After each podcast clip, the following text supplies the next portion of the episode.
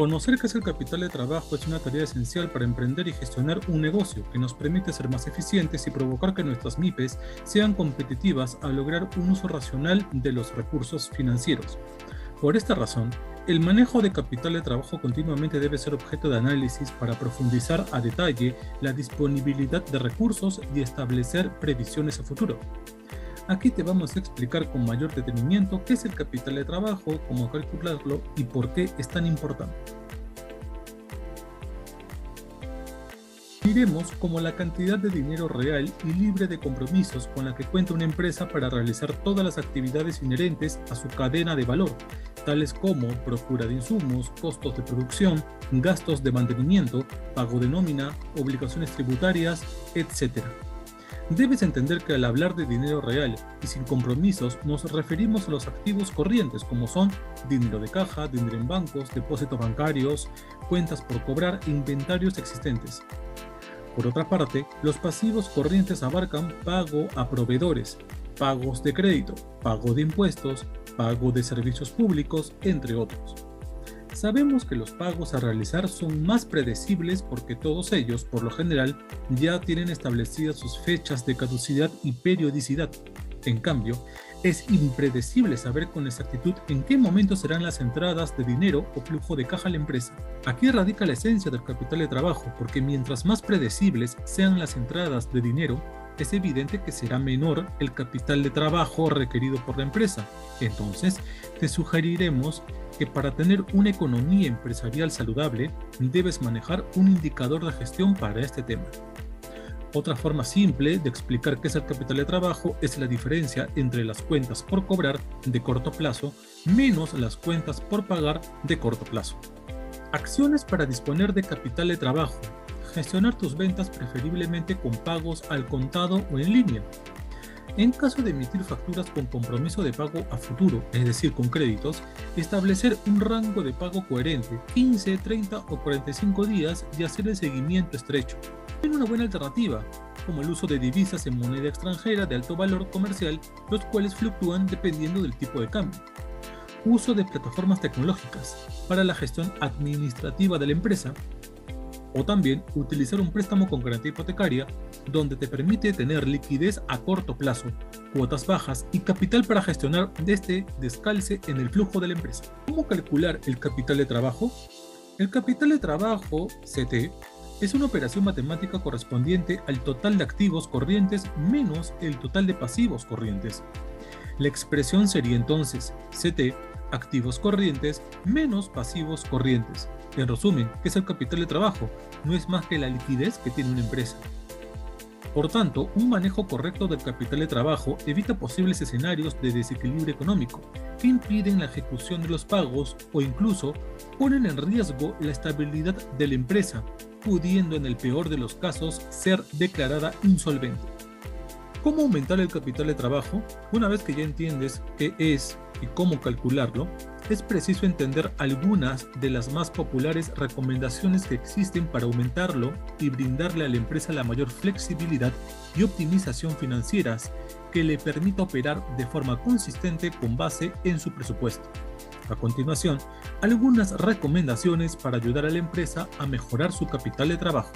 Acelerar el proceso de cuentas por cobrar algo es muy claro, mientras más tarde tu empresa recibe el dinero correspondiente a la venta de sus productos o servicios, menos capital tendrá a disposición para realizar sus operaciones fundamentales. En momentos de crisis, por ejemplo, como se presentó a raíz del COVID-19, muchas empresas tuvieron que cerrar sus puertas por la imposibilidad que tenían sus clientes de pagar sus facturas, incluso apoyados por varios gobiernos del mundo que decidieron aplazar los pagos de rentas, tarjeta de crédito, cuotas mensuales, reprogramación de deudas, etc. En ese sentido, una empresa debe prever estos periodos de incertidumbre y protegerse financieramente a través del establecimiento de fechas y condiciones claras de pago que le permitan a la organización garantizar la entrada de capital sin perjudicar sus operaciones. Asimismo, trabajar en procesos de seguimiento de clientes que puedan aportar efectividad en los cobros y consistencia en la entrada de dinero forma parte de un aceleramiento positivo del proceso de cuentas por cobrar. Reducir las cuentas por pagar.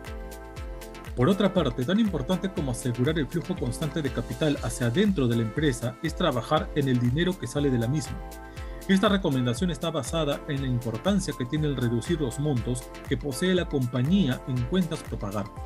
Evidentemente, sustentada en información del departamento contable que le permita a la empresa operar con normalidad, pero sin abusar de los recursos ni entrar en déficit de materiales. Algunas de las buenas prácticas que se puede seguir para reducir las cuentas por pagar tienen que ver con la negociación de sus proveedores para alcanzar mejores términos de pagos y que deje a la empresa una posición cómoda para cumplir con sus obligaciones financieras. De la misma forma, atender de forma anticipada las deudas puede resultar un beneficio en el mediano o largo plazo al obtener descuentos con proveedores por pago anticipado.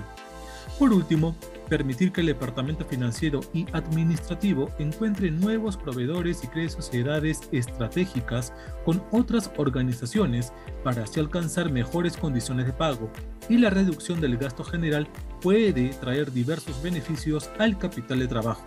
Replantear la empresa, en ocasiones buscando formas para reducir el monto que la empresa destina a sus cuentas por pagar, mirar las deudas que se pagan mes a mes puede ser la alternativa correcta. Los préstamos o créditos que se estructuran en cuotas mensuales pueden ser un lastre para la compañía y en ese sentido, tomar una nueva financiación que permita pagar la deuda anterior y acceder a mejores condiciones de pago, por ejemplo, obteniendo mejores intereses o cuotas mensuales más bajas, pueden ser la opción ideal para asegurar el capital de trabajo. Un préstamo con garantía hipotecaria surge como una buena opción, ya que te permite ordenar tus finanzas usando un activo, del cual siempre vas a ser dueño y podrás estructurar este pago hasta en 10 años. Administrar mejor el inventario. Si bien el inventario es un activo corriente, si lo ve un contador en ocasiones no es sencillo convertirlo en efectivo líquido, por lo que puede representar un problema para las empresas en búsqueda de mejorar su capital de trabajo. Para gestionarlo efectivamente se recomienda un sistema general de administración de inventario para mantener el stock en términos seguros y aprovechables para la empresa que ayude a la organización a vigilar el sobreabastecimiento, las existencias actuales y el costo generado por el almacenamiento y la logística. Tener alternativas financieras.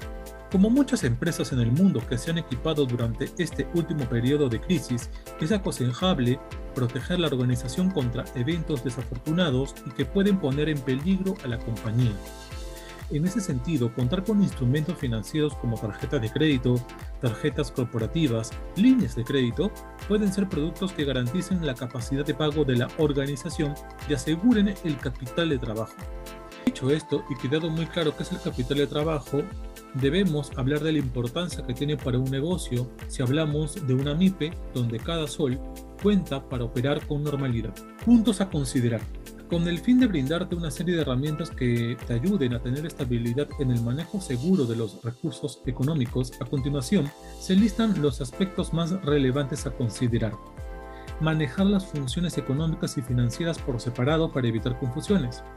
Fijar el nivel mínimo de los inventarios o margen de seguridad, esto te permite mantener una correcta rotación sin interrupciones para un adecuado índice de rentabilidad.